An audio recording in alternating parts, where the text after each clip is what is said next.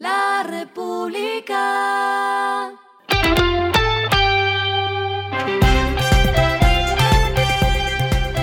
Al final de la jornada, esto es lo que debes saber sobre el comportamiento de los negocios, las finanzas y la economía. Las movidas de hoy fueron.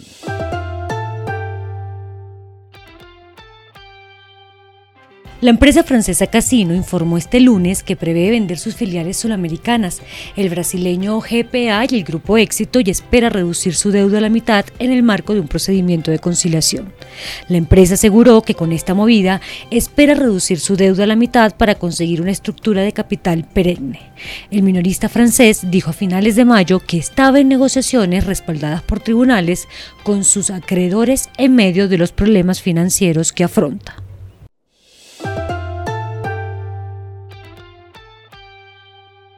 La Universidad Nacional sede Bogotá, la de Antioquia y Valle lideran el ranking USAPIENS en temas de investigación. Este ranking tiene en cuenta tres variables para que las universidades puedan entrar dentro del top. La primera es que tengan revistas anexadas en el Índice Bibliográfico Nacional bajo la convocatoria 910 de 2021. La segunda es que tengan maestría y doctorados activos según el Ministerio de Educación. Y por último, que presenten grupos de investigación categorizados por el Ministerio de Ciencias.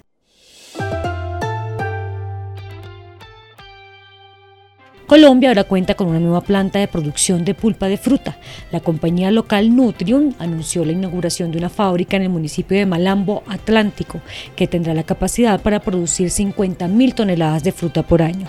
Con esto, la empresa que hace parte de la organización Ardila Lule buscará que el país repunte en la producción y exportación de este tipo de alimentos. Para esto, colocaron una inversión de más de 55 mil millones de pesos. Lo que está pasando con su dinero.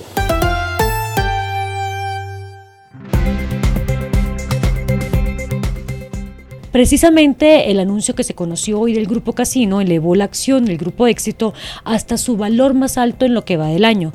La acción que en enero estaba en 3.400 pesos este lunes subió a 4.199 pesos. Los operadores del mercado justifican una subida de más de 1,4% luego del ruido que se generó por la noticia en la que se habla de que el Grupo Casino busca vender la operación local.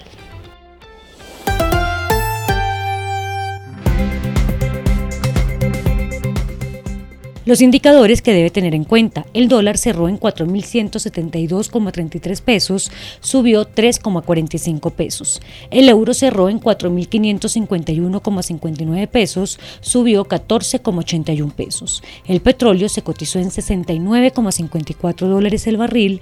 La carga de café se vende 1.439.000 pesos y en la bolsa se cotiza a 1,97 dólares.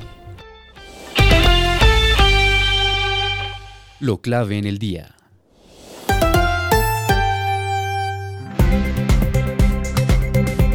Hoy inicia la agenda del presidente Gustavo Petro en La Guajira. Por seis días el mandatario estará en el departamento para atender las principales necesidades, entre ellas el acceso a agua potable, vivienda digna y educación. Otro de los objetivos clave detrás de la agenda será mitigar el impacto del fenómeno del niño en la región. Sobre esto, Petro señaló que dadas la que se viene principalmente en el territorio de La Guajira alrededor del niño y la agudización de la crisis climática, se genera una emergencia alrededor del acceso al agua. De hecho, el IDEAN confirmó que el niño ya está instalado en el país con categoría moderado. A esta hora en el mundo.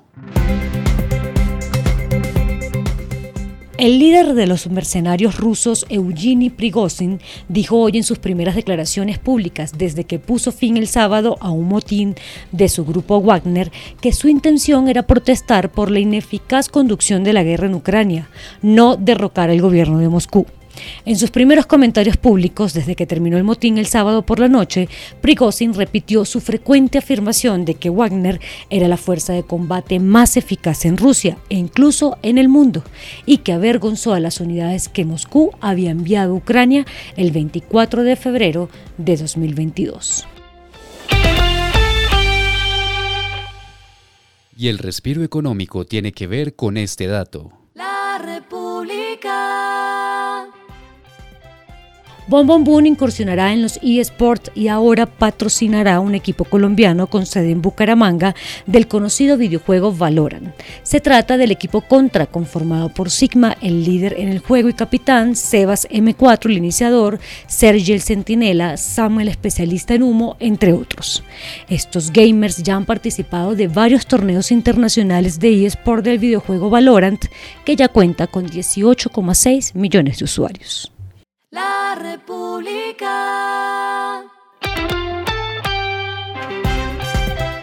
Y finalizamos con el editorial de mañana. Hay que hacer protocolos para un niño largo.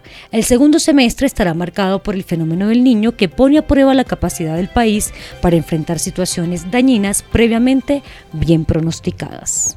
Esto fue Regresando a casa con Vanessa Pérez.